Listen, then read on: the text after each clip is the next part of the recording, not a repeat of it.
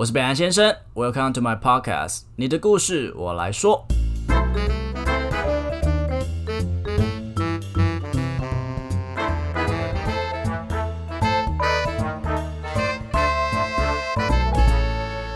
Hello，大家好，我是北兰先生。没错，我们又回来伦敦了。今天一样，小薇在我的旁边。在开场，我们先来喝一杯酒。好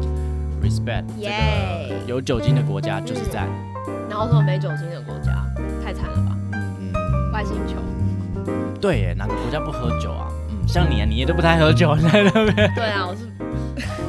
好了，那上一集呢，小薇跟我们讲了很多关于英国很棒的事情，比如说他们那边的泰晤士河畔，或是喝茶，然后整条街都是茶香，这种很浪漫的氛围，或者他们那边很 gentleman 的，呃，他的朋友遇到 Tom Holland 的那个美丽的爱情故事。But but not for her, OK？对那 OK，那我们这集呢就来聊到底英国的多元性到底造就了他们的教育有多大的不一样呢？大二、大三那一年，嗯其实我知道你有一个很特别而且哦非常非常厉害的经验，就是你参加外交部举办的一个计划，就是青年大使嘛。嗯嗯那你可以跟我们说说看，这是什么样的一个东西吗？哦，那个时候青年大使他其实是呃以前叫做青访团吧，然后他们是每年会选大概可能一百五十六十位，每每一年不一定啦，就是看预算或者是计划，然后他们会选一批大学或者是硕士生，一批年轻人去国外，可能邦交国，可能是不是邦交国的地方去做，有点像是台湾的宣传，然后这些大学生或者是学生们，他们就会去呃可能是就是不同的州，比如说美国，然后呃。亚洲、欧洲什么都有，然后去做选解，就是我们会表演舞台剧，然后舞台剧之外的话，其他的那些交流时间，我们会去当地的，比如说一些 NGO 或者是当地的参议院，然后还有学校，就是做一些不同性质的交流。就是代表嗯台湾去跟国、对我们去做一些国际交流，对，青年大使，就是 青年的外交大使那个有多多难选啊？哦，那个时候好像我那一届是一千多个人去报名，然后最后甄选出来是一百六十位左右。所以你那时候是跳 breaking 吗？还是 我那时候，哎、我真的是秀出十八般武艺，因为他我记得那个时候好像是一分钟还是一分半，然后你就要在那那一分半内，就是表现出你所有可以表现出来的东西。然后因为我自，因为他的那个就是要取的人，其实很明确是你要可以去外面做舞台剧表演的人，所以。呃，大部分我那个时候后来发现，大概七八成进去的都是，比如说表演艺术相关，或者是呃音乐相关的。然后像我们这种人，不是比如说我可以随便就翻个跟斗，或者在那边拉扯铃那种，不是那种人。我只能用我的外语能力去秀出我的才艺。我还我那时候还弹吉他，然后还弹 keyboard，然后用唱的，然后再用讲的，就是去介绍台湾，就是把我还拿海报，我在一分半钟内做那么多事哦、就是十八般武艺全对我就是用上了？好几张海报，然后这样我自己画的，就是还要秀出我自己会写书法还是什么之类，就全部就是一边弹那弹钢琴，然后下一段用弹吉他，然后这样秀秀秀秀秀，然后就是把我所有能弄的都弄上去。然后后来才发现说你自己是在那个嗯团体中的弱势族群，对，因为那个时候我们有点像是那种斯巴达训练，要大概一个半月到两个月，就是有真的很像那个时候真的很像在当兵，就是很军事化训练。我们每天可能六点要起来，然后一直练，就是练体能，然后练英文、练跳舞那些的，然后练到可能晚上。很很晚，然后才能睡觉，然后吃的东西吃的超级差，就是我们被集体关在那个实践大学的宿舍，只有六日就是可以放风一下下，然后又要再马上回去这样。反正那时候真的超级强来当面，而且他们都是对你们超级凶的，就是因为他们觉得，他们觉得就是一定要把你们很军事化训练到你很有抗压力，然后你这样子到时候你出去国外的时候，你才不会因为什么时差的问题你很累啊，然后或是你怎么样，一定会一点点压力的关系你就表现不佳。我好像中国女团来训练、啊。对，我就觉得很那个时候，可是你那个时候觉得说我好不容易选进来了，我一定给他拼拼死荣到誉感那种对。就是一种就是我跟你拼了，我一定要出国，因为那个时候有好多人就是因为可能适应不良，或者是嗯可能顶嘴，就那个时候甚至到这样，就是你不能让人家觉得你不一样。所以这是你嗯当初想要去国外深造的一个、其中一个原因吗？嗯，因为那个时候在呃，那我刚好去了美国、跟加拿大、跟贝里斯。贝里斯是我们的邦交国，在在中美洲。哎，你怎么知道我要问哪里？贝里斯。对，贝里斯还是我们邦交国，他们很现在还是就是了。现在还是。谢谢，感谢谢谢你们。然后对，所以那个时候就是去去了美洲这样，然后也去了美国，去了加拿大，就看到他们那边很多很特别的可能文化，或者是像是我们也去了很多当地的那些学校，然后看他们的就是教学环境。等等，就觉得哇，这真的是跟就是美剧啊或者电影里面一样，就是那种很 open mind 的地方。所以，我们通常都会对欧美的国家这个有一点刻板印象。这个刻板印象是说，他们好像都是很高知识水平、很聪明的。以你所见，真的，比如说你从青年大使出去看了之后，或是到你英真的到英国呃学了一呃读了一年的硕士，你觉得真的是这样吗？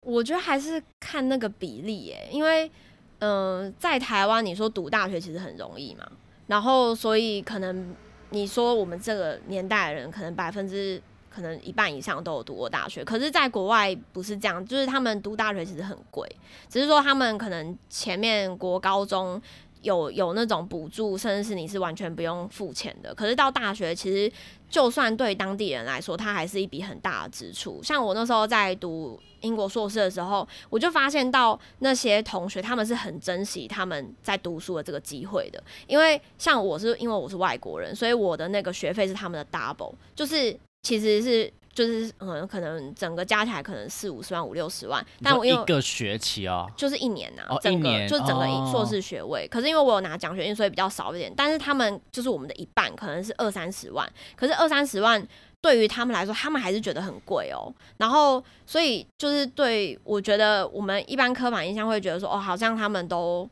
聪明，或者是他们知道比我们多之类的。可是他们那个求学，比如说真的读到。大学跟硕士的那个比例上，其实还是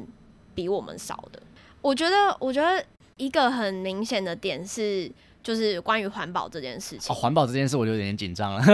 为什么？因为我就是一个非常……我好像知道，就是用免洗筷什么之类的。我有一点爱用免洗筷。可恶！我们之间有一个朋友，非常的，你知道吗？每天都在偷海龟。对啊。对，然后每次看到我就觉得我自己要把你杀了，很糟糕。对啊，不行哎。下一秒就开始拿免洗筷。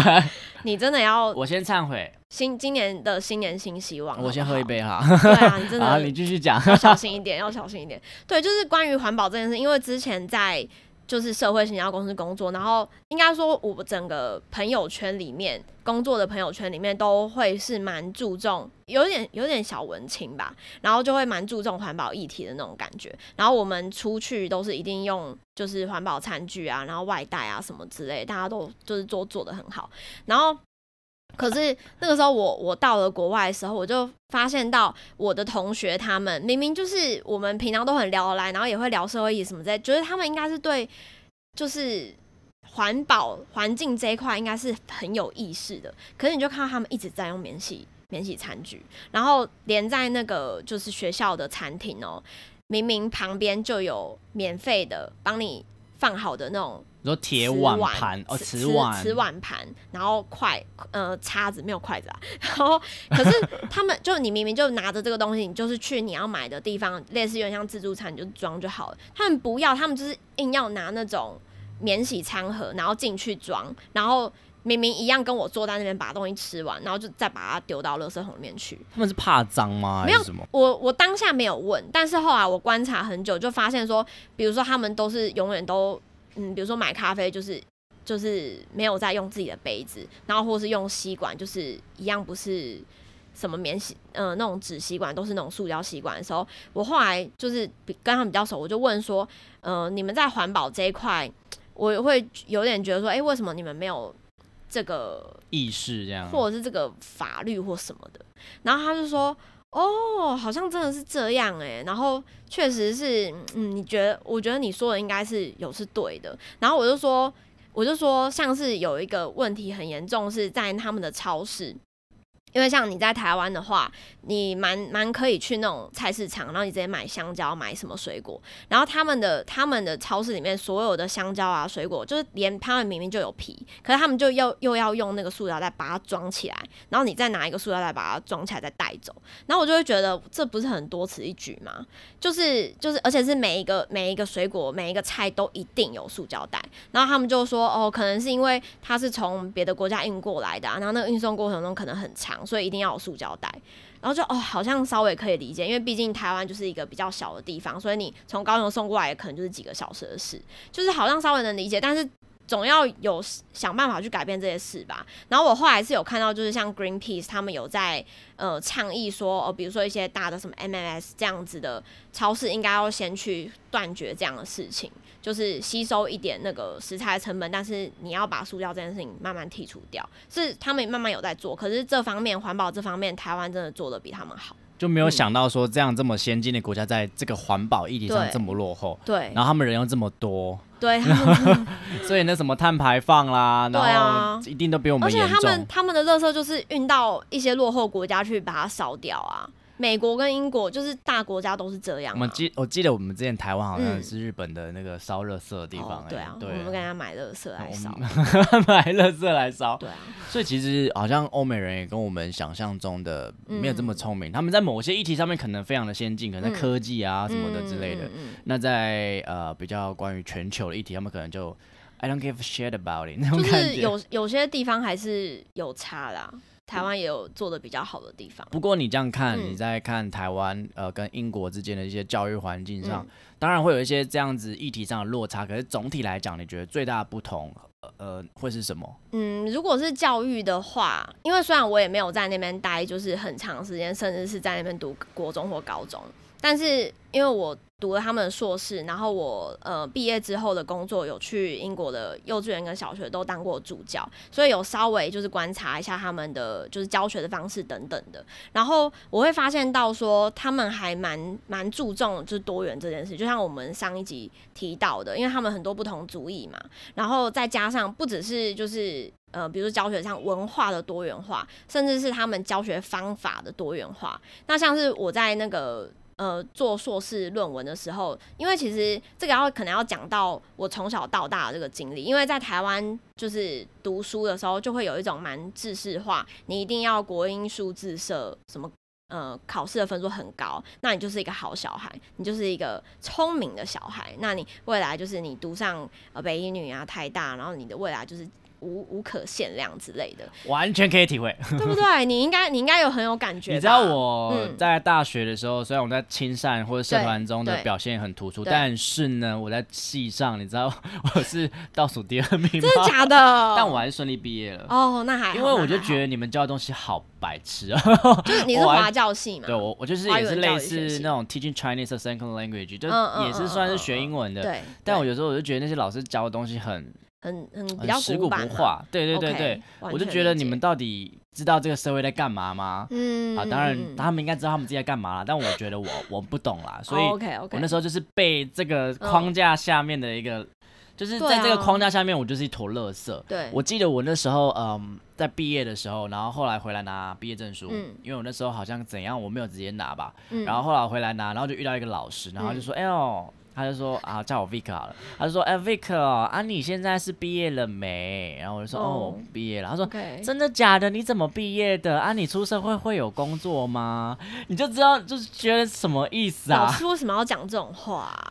啊，我也我不懂哎。就是其实为人，就是老师是一个师表，应该是要比较鼓励一点。没错，就像你刚刚一直在提到，就是说我们是就是学科好像真的很重要，成绩很重要。我到国外的时候，我就发现到，比如说从他们小学开始，呃，国幼幼稚园当然是没有什么考试之类，但是国小可能三四年级，他们就会有那类似像那种，哦，我三年级了，就是我大概三年级要学会这些东西，所以我们学期末的时候稍微做一下测试，这样。稍微哦。对，就是稍微做一下。就他们也是跟台湾一样会有那种题本，就是你知道以前模拟考那种题本嘛，然后就哦三年级的数学要会这些东西哦，我就出一个题本，然后小朋友就是。作答这样子。那那个时候我我有一次当助教的时候，我就帮忙改了那些他们可能数学啊或者是英文文法的那种题本之类的。然后他们的那个分数好像类似满分是可能一百五十分到一百五十七一百七十几分，我忘记了，就反正不是一百分就对了。然后我就发现一半以上的小朋友全部都考六十分以下。Oh 剩三十几分、四十几分，就是而且是可能三四分之三哦。台湾的父母藤条都准备好了。对，就是 你超过一百分的人，就是就是就是一一只手数得出来之类的。然后就天哪，这老师一定要大发雷霆的吧？这整个班到底是发生什么事？大家都没有在学习，或者是你们怎么都不会之类的。然后那个时候后来发发考卷的时候，就是发题本的时候，然后大家老师一句话都没有讲。他都都没有讲说谁考比较好，谁考比较完全没有，就是照样一个一个发下去，说哦，大家记得要把题本拿回去给家长签名哦，然后什么什么之类，就这样，就这样。然后我就觉得，哎、所以老师不会很就是担心说小朋友不会这些东西吗？然后我就想到以前那个在台湾那个学经历，就是小朋友，就是甚至可能小学、国中，应该国中、高中比较多啦，就是会为了考试而，比如说作弊，然后或者是熬夜，对熬夜，或者是为了考试很紧张，然后那些小朋友就是都都没有，也也有可能只是因为他们还是小学生，可能他们小学生跟国高中不一样。但我看到就是因为我小学生，其实我小学的时候就很有那个压力了。然后我我呃国小的时候，我记得我是一个礼拜补习六天，哈，什么鬼？真的就是就是数学，然后英文，然后书法、钢琴，就是每天都有课，然后只有礼拜天休假，就是每天放学回去就是补习。然后虽然我还是很很感谢我妈妈，就是给你这样的资源，对给我这样。的资源，但是现在回头想一想，其实比如说很多。你会发现，我们台湾人去上那些才艺班，其实都差不多，就是有去上才艺班，一定是钢琴、什么珠算、什么什么的，就是那几样。然后，可是你会看发现，国外的小朋友他们就是下课就真的就是回回去玩，然后都是真的爸爸妈妈来接这样子。然后他们可能真的想学什么就去学什么。对，我哦就觉得他们没有那么多就是升升学的压力那些的，然后把把人框架在比如说国音数字社，你的学科成绩要好的这个这个框架之下，我觉得在国外比较没有。那像你这样嗯从小就对自己的学历，嗯呃，或是说学成绩这个嗯东西这么要求的状况下，在你出社会这一两年，你有因为你的自己的学历，有嗯造成你什么样心理上的压力吗？我觉得，我觉得虽然好像从小就对于成绩这件事情很重要，可是我就不是读书的料啊，就我不是那种。呃，可能我也有点有点懒惰或什么之类，但反正我国中、高中可能就是很中等，就是考上普普通的公立学校，然后大学是私立的。然后对于以前的那个我，或者是以前的我爸妈来讲，他们就会觉得说，哎，这个小朋友不会读书就收之类的。手这样子。，对，然后可能未来也不知道会怎么样，对，然后可是到真的大学，然后到毕业之后，我出了社会，我发现我在我身边工作的人，他们其实也都是可能台青交毕业的，然后都是很好的学校，可是我真的在跟他一起工作的时候，我并没有真的觉得我比人家差什么地方，当然他们有他们的，呃，就是。嗯，专长，比如说他们真的，比如说比较会做 research 或是资料整理那些的，可能是，可是我觉得这真的每一个人都不一样。那我的专长可能比较说像是沟通啊，或是等等的，或者是我对艺术这方面比较有一些自己的想法，所以我觉得就大家真的会。我自己啦，就是在大学出社会到大出社会之前，我真的会比较框架在我有点自卑，就是哦，我真的不不太会读书，我未来不会当律师或者是什么医生或者是工程师，我都没办法。可是你看，一个国家、一个国家、一个世界要怎么样子靠那些当工程师的人活下，就是生存下去？那我们那些历史、我们的艺术、我们这些这些不重要吗？这些也超重要，好不好？一个是一个是精神上的东西，然后一个是可能是真的是实质上的东西。可是比如说你像像像那个 COVID nineteen 这件事，那呃，你说医疗圈的人他们发明了那个就是疫苗那些，当然这很重要。可是在这个整个疫情之下，大家心灵受伤的这个程度，其实需要的是社会学家，需要的是心理医生，需要的是就是博物馆，然后呃美术馆里面这些画、这些电影。乐等等。对这些东西难道不重要吗？你觉得大家真的打了那个 dose 之后就我我我就整个好了嘛，就不是这样子，所以这两个都要平衡。所以其实不是只有学科那些东西很重要，很就很多事情都很重要。其实我真的蛮有感觉，就是说我出社会那时候刚好也是身边朋友都是台青教程，嗯嗯，然后我也在感觉说，一开始真的觉得自己很自卑，但是我自卑的时间没有很久，嗯。因为我就觉得其实我蛮屌的，然后我就觉得有时候我变要有成在领导啊他们，所以好像学历这件事情在台湾真的被放太大了。嗯，嗯。那其实，在国外也不是说不重要，只是他们嗯。更尊重你嗯。的专业对，跟多元性。你像我是一个跳舞的人，所以嗯我知道很多那种小朋友，他们是从小三岁、四岁发现自己的天赋之后，嗯他们从小开始栽培，他们也没有不念书哦，只是他们书就是念的刚刚好，嗯这样子呢一去分配那个比例。完全也没有不好啊。对，啊，对啊，活得开心比较重要。真。的。那你在英国看到这么多关于多元化或者在教育上的一些差别，那你有嗯在你有把这些东西加入到你的论文之中吗？哦，对，就是，呃，就是刚我讲的那些我自己的 background 嘛，然后加上在伦敦那边看到很多不同的学习的方式之后，我我自己写的论文是在讲说，哎、呃标题是什么？哦多元智能如何应用在美术馆里面，就多元智能这个教学理论怎么应用在美术馆里面。然后讲到多元智能，大家一定不知道在讲什么，哎、对我都不用对说，我就我就稍微 哦，那你主持就好啦。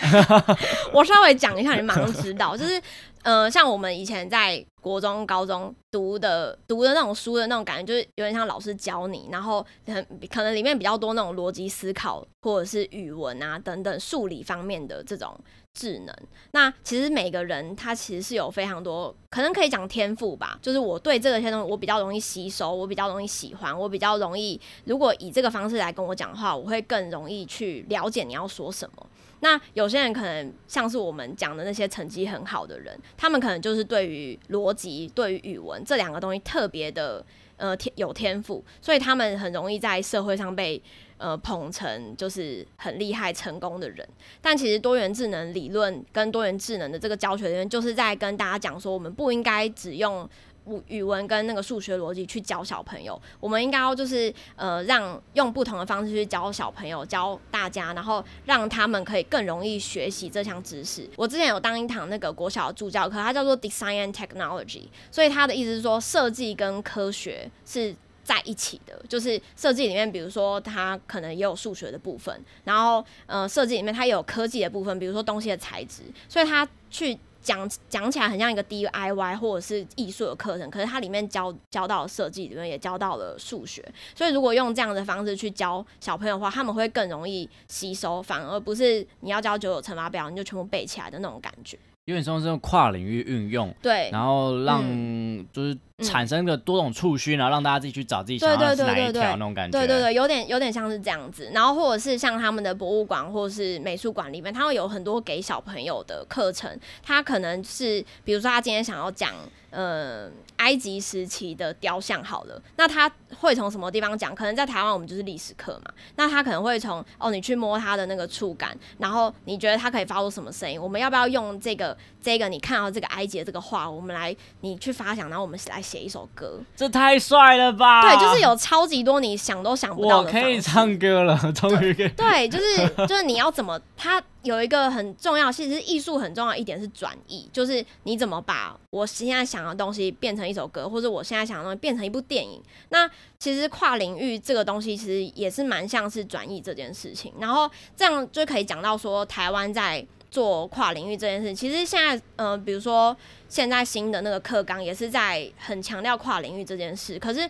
你会发现说，在整个课表里面，可能还是国英数字社它占有非常大的比例，就它还是用国语去讲国语，就是这个这个我很有感。觉，因为我前阵子刚好有回我们的高中母校，然后我就在看他们大家在在在弄那个是一零九课纲吗？还是多少课纲？然后他们就是非常苦恼，就是有那个是一个是国文老师，一个是公民老师，嗯。他嗯。他他们就在弄一个什么叫联合国的东西，然后就是要让每一个人去学每个国家啊，对，模拟联合国，嗯。谢谢你，我刚才想不起来。然后然后他们就是每个人要去模呃去代表一个国家，然后用那个去、嗯去了解那个国家的文化，嗯然后用国家的那个潜字啊，或者是用英文等等的。是然后我就看那个老师快往生了，为什么？因为他觉得这个方式他没有做过我觉得可能连老师都需要学习，这个对可啊能不是说一转就转的。对然后可能他们会，我我觉得，即使他们在学习所谓你说的多元智能的时候，他们都是很制式化，说 OK，公民的多元智能是什么？嗯好，那就是嗯融入很多个国家，对他们可能就不会，他们是他们就不可能把所谓我们一直没有在注重的那种什么健康、自然后然啊，自然对啊然后音乐、体育根本不可能把它融入进来。嗯嗯嗯，对，我觉得这个就是真的，我们还在走在那个往前的路上啦。然后也是制定政策这些人跟家长们都应要有那个 sense，就是我的小朋友不是只要嗯学科成绩好就好了，然后我们的才艺班不是只有比如珠算班或什么那些的，其实比如说肢体开发、啊，然后。可能自然探索啊这些的很多很多奇奇怪怪的事情，也不是奇奇怪怪，就是很多你平常想不到的事情，都有可能是小朋友的天赋。那你像你刚刚提到，就是说他们在学科成绩可能没有这么追求。那嗯我觉得身为一名老师，嗯感觉就蛮蛮会会不会蛮慌的？那对于学生来讲，那他们到底追求了，他们有在追求什么吗？哦，我觉得有一点就是我回来台湾之后会觉得包袱很多，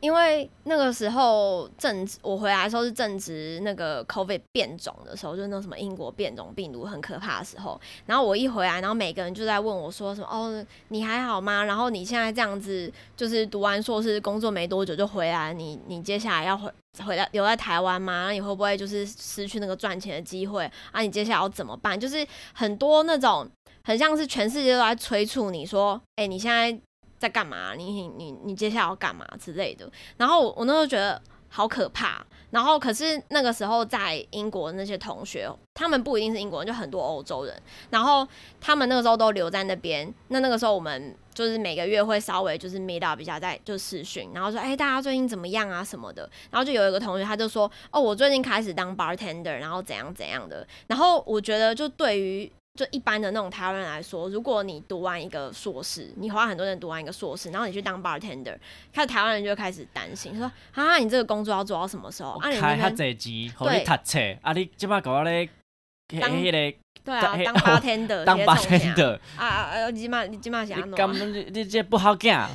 之类的，我不知道。对，然后就也会很担心说，哦，你那边会不会很多病毒啊，然后什么什么之类的。可是可是那个时候我就看，因为那个视讯镜头你可以看到每个人的表情嘛，然后看到就是其他就是外国朋友反正说，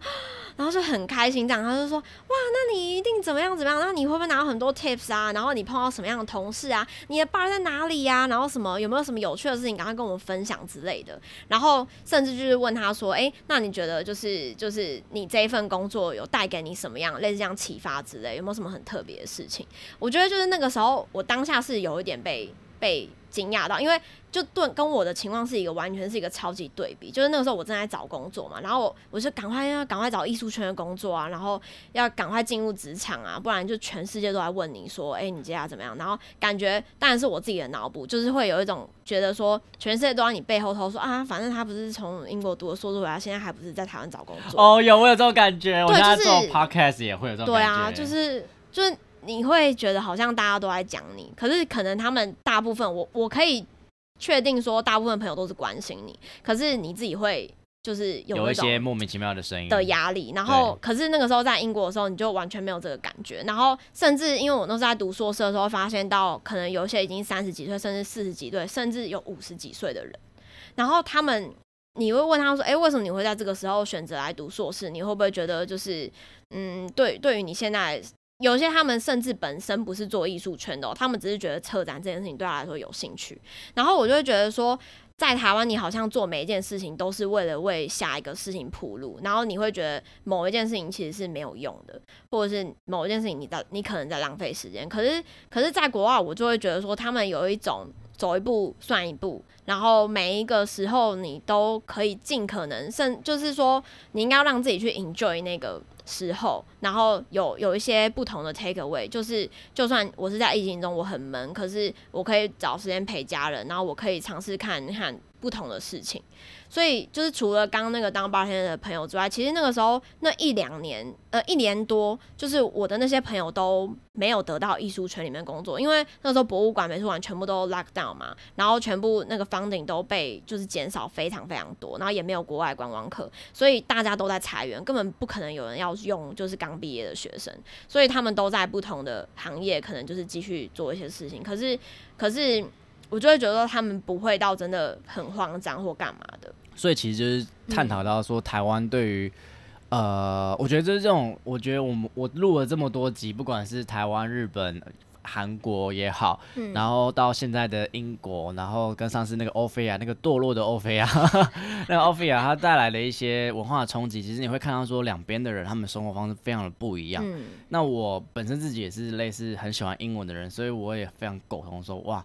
他们会有一种，你不管你做什么，I just Fully support you，就是你怎么样都很漂亮，你怎么样我都支持你。对对，那我会觉得那种感觉真的还蛮好的，就是会有大家真的在支持你的感觉，然后不会有一种准备看你怎么样，可能可能有，他也不会这么说。对啦，对啦，但是至少听起来爽啊。对啊，不会那种酸言酸语就听起来。整个很像一个那种 supporting group 的那种感觉，可能可能我遇到都是很好。他们那边应该直销应该很发达的，有可能。对啊，应该要这样的。所以其实两边文化差别，造就说两边的教育文化真的是差非常多。嗯，那你觉得现在台湾目前的教育有哪个地方是你觉得可以最快速去补强，或是最好的？我觉得最快速其实还是政策面。就是像我们现在一零八课纲那些，其实有有一些已经在让老师们慢慢去，呃，了解到，其实很多老师他自己也都是很很认真的要去用不同的方式去教小朋友，因为他们知道说，就像因材施教嘛，就孔子讲因材施教，但是到真的到这个时候，我们才知道说，应该是每个小朋友有不一样的天赋，然后我怎么样让一个课程可以让不同天赋的小朋友都可以有所有所吸收。但我觉得，嗯，很多事情都在慢慢的往前进。然后，因为我自己也算是认识很多教育圈的老师们，然后我觉得他们大部分也都非常的认真。所以，嗯，我觉得这个事情没有什么那种急救章、急救章的方式，可能就是政策，然后法律，就是让要去多提倡，让这些不同呃才才能的小朋友，他们都可以在整个社会上有不错的发展。我其实今天会特别邀请小薇来讲的原因，就是因为我觉得这次是我整个 podcast 整个的大宗旨。嗯，我希望我讲的每个东西都是因材施教，然后你们可以，老实说，没有没有个最好的方法或最好的讲法，但是我觉得是取决于聆听者或是读读书者的心态，你们应该要去从中去拿到自己的 take away，这才是最重要的。对，特别的是小薇，她是出了社会几年之后才决定去呃读海外硕士的。没有去继续的工作，然后突然跑去读书，我觉得这个决定的整个心路历程应该是非常的充满着很很 complicated 的吧？嗯，我觉得其实那个时候我在大学毕业的时候，我就给我自己一个目标，就是大概二十五六岁的时候，我希望可以找到我想要做的事情，然后就是去去国外读书，因为我觉得可能也不是说什么时候比较老或干嘛什么之类，就是觉得二十五岁。二十六岁算是一个蛮蛮蛮 free 的年纪吧，然后等于说我会我也已经有存了一些钱，然后我有一些工作经验，我可以运用在就是我之后要去读的东西上面。因为有时候我们常说，如果你没有出去工作，或者是你没有一些历练，然后你直接去读书的话，你读的东西都是很很不实务的，都是很学术的，其实你不知道怎么应用，但是。当当你出了社会，学了一些事情之后，你会举一反三。像我现在碰到这个东西，然后我我知道我要问什么问题，然后我知道实物上可能发生什么事情，那我就可以就是举一反三的那种感觉。其实，呃，对于对于我我做策展而言，我会觉得这个这个方式去就是先做一些事情，再去读书会对我比较好。你更知道你要进去海里面捞什么样子。对对对对对，比较你。你觉得这整个年，你觉得这个海外硕士这整个一年来的经验，你觉得最大的收获会是什么？打开了另外一双眼睛吧。就像我现在在，可能当然也是交了很多国外的朋友啊，然后听了很多不一样的故事啊，然后你就会知道说，我们有时候在烦恼一些事情。可是你就是一个很小的人类，你知道吗？然后国外这个世界多大啊，然后各种不一样的事情都正在发生，所以你应该要去更，也不是说应该要怎么样，就是你可以去更关心这整个世界上发生的事情。然后有些比如说那种从古见今的那种感觉，你会发现到台湾正在发生的事情，可能十几二十年前哪一个国家也在发生差不多的事情。就是我觉得可以打开打开一些不同的视野吧。因为毕竟台湾真的蛮小的，台湾很好。嗯我说真的，我去过了也是我有六七个国家，但是我最后还是真的很喜欢台湾。嗯嗯但是我觉得台湾好在就是太好了，所以会让你很不想要出去看看。对安逸到会让你觉得，哎、其实在这边就很不错了，对的确不错。但是我觉得你会去出去看一下很多外面的呃一些世界，你会嗯觉得、哇，会有一个很 brand new 的一个 experience、啊我觉得这个是人生很必须得要的经验。嗯，这么大一颗，我们在这个每个小点，你真的不要这辈子都来这。对，所以我其实也有机会，我也真的很想要去海外去读个硕士，然后交个帅哥 British accent boyfriend。不止一个吧，boyfriends。这个太这个你了解太多了。好啦，那节目的最后也谢谢小薇来到我的节目，那也希望耶他的分享可以让你看到更多英国的事情，更多国际化的事情。如果你有其他的国际事情可以跟我分享的话，也欢迎到我小盒子报名哦。OK，那我是北兰先生，谢谢你，拜拜拜。拜。好的，如果喜欢我的节目的话，请记得到 Apple Podcast 点五星评价，或是追踪我的 IG，利用小盒子分享一些心得给我，我都会一则一则的看完的。另外，下面有绿界的赞助连结，所以啊，可以用行动支持我的创作，可以帮我分担一点录音的一些费用，我会每天晚上都非常非常的爱你。其实我本来就很爱大家了啦。OK，也欢迎大家跟我分享你的故事，我觉得每一则故事都非常珍贵。那我希望可以用我的声音把它记录下来，我觉得这会是对我非常有意义的一件事情。OK，我是北兰先生，你的故事我来说。